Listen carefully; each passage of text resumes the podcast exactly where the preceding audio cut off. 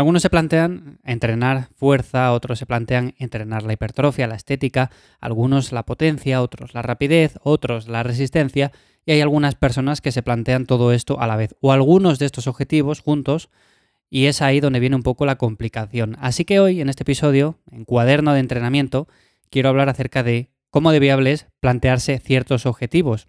Por ejemplo, si yo quiero ganar fuerza y me enfoco simplemente en ganar fuerza, es bastante probable que aumente mi fuerza. Por poco que sea, pero va a aumentar. Ahora bien, cuando me planteo dos o tres cosas a la vez, y algunas de ellas puede que no tengan tanta relación con otras, por ejemplo, quizás eh, la resistencia aeróbica y la fuerza, pues ahí es donde vienen un poco las dificultades. Así que lo dicho, estás en un nuevo episodio de Cuaderno de Entrenamiento. Soy Iván Yamazares de ivyamazares.com y en este podcast te cuento la mejor forma de plantear y organizar un entrenamiento con el objetivo de desarrollar fuerza e hipertrofia. Pero hoy en concreto vamos a hablar acerca de este objetivo, de ganar no solamente fuerza, sino también rapidez y resistencia. Lo primero de todo, la primera premisa importante es que todo al mismo tiempo es demasiado.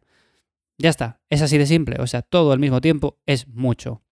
Puede que te hayas planteado algunas veces eh, ganar fuerza e hipertrofia y lo hayas conseguido, son objetivos que van de la mano, aunque hay personas que se enfocan más en uno y otras en otro, pero por ejemplo, si te digo fuerza y resistencia, ahí es un poco ya más difícil. Entonces, es cierto que hay personas que, bueno, entrenan fuerza, tienen un programa un poco más flexible y luego hacen algunos entrenamientos de resistencia y lo pueden llegar a mejorar. Pero cada objetivo por separado requiere de mucho tiempo.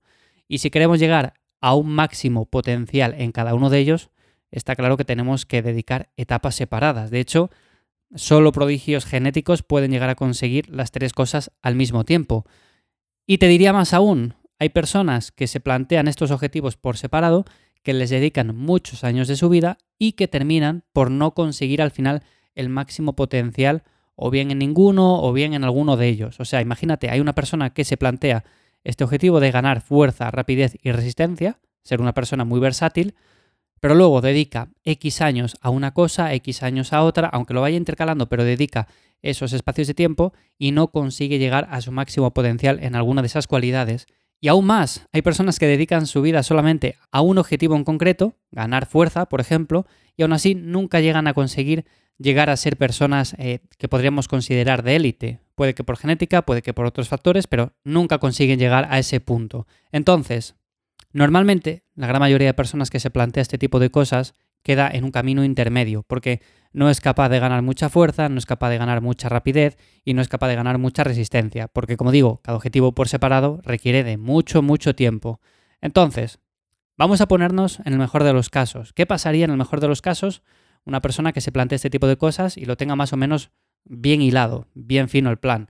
Bueno, pues lo que podría pasar es que aumente ligeramente la fuerza, aumente ligeramente la rapidez y aumente ligeramente la resistencia. O sea, mejore un poco en cada cualidad. ¿Va a mejorar? Pues sí, este sería el mejor de los casos.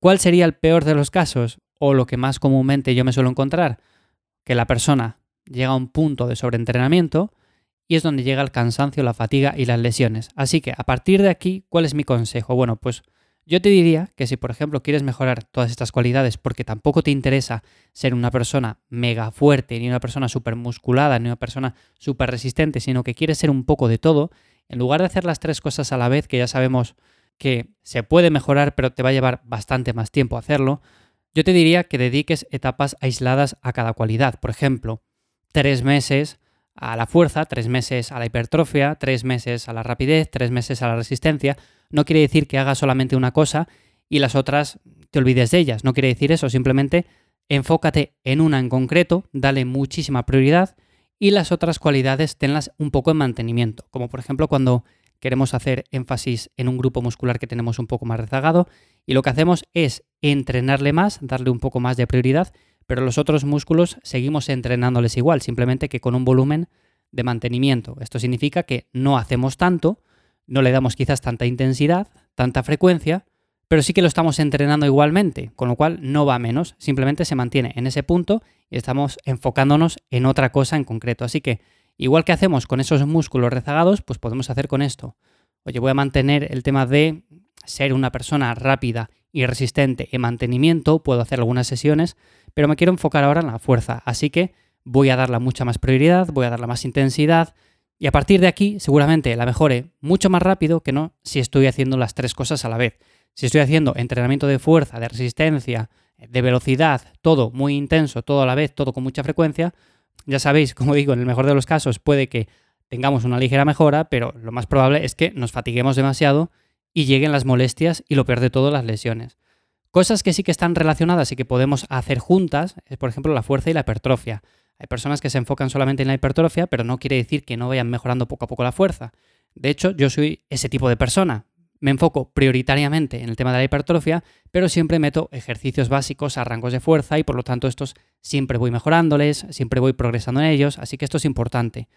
Otras cosas que también van de la mano, que están unidas y que podemos entrenarlas más o menos por igual, sería por ejemplo la fuerza y la potencia, o la potencia y la velocidad. Entonces, podemos dedicar una etapa a fuerza y hipertrofia y las otras dejarlas en mantenimiento, otra a fuerza y potencia y las otras dejarlas en mantenimiento, y luego por último la potencia y la velocidad. Aún así, con todo esto que acabo de comentar no quiere decir que sea sencillo, es un programa súper complejo. Querer mejorar todo esto no deja de ser un objetivo súper ambicioso.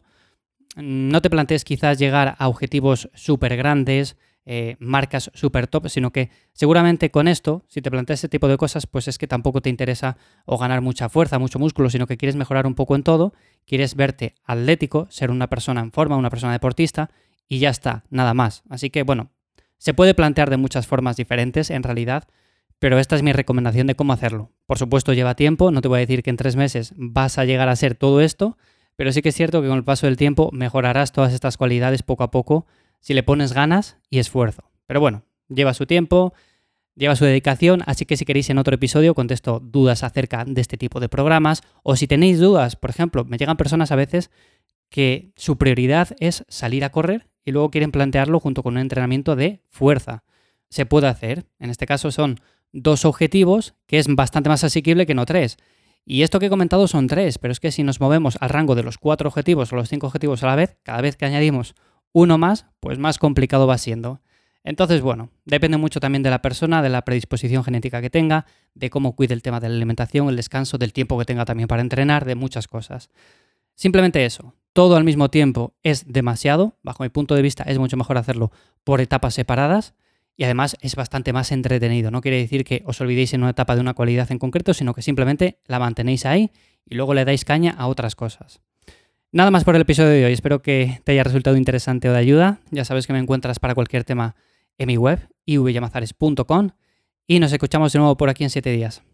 Chao.